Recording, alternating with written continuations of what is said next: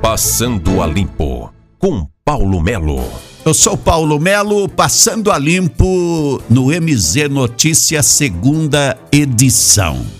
Paraná entrega 1.211 veículos aos municípios, todos eles para o setor de saúde, onde nós temos aí os carros, vão reforçar a estratégia da saúde da família, que presta atenção primária e leva atendimento médico para dentro da casa dos paranaenses. Lista é a, a maior renovação da frota de saúde do estado do Paraná, com investimentos de 41 milhões e 700 mil reais pelo governo do estado. Inicialmente, o valor aproximado de cada veículo era de 46.300, mas foi comprado por 34.500 reais cada unidade.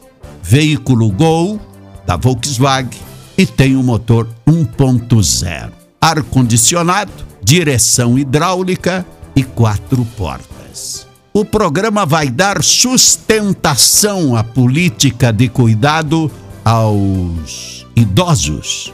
Com a pandemia, a estratégia será ampliada para o acompanhamento de pacientes que já tiveram Covid. Assim, os automóveis dão mais autonomia a gente e a equipe de saúde em cada município para deslocamento até os pacientes, monitorando a evolução de possíveis sequelas causadas pelo coronavírus. Os carros serão divididos de acordo com a quantidade de equipes disponíveis em cada localidade.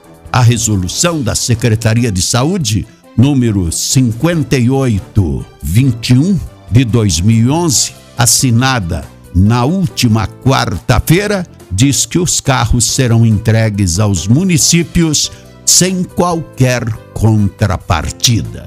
Paulo Melo, MZ Notícias, segunda edição, Passando a Limpo. Passando a Limpo, com Paulo Melo.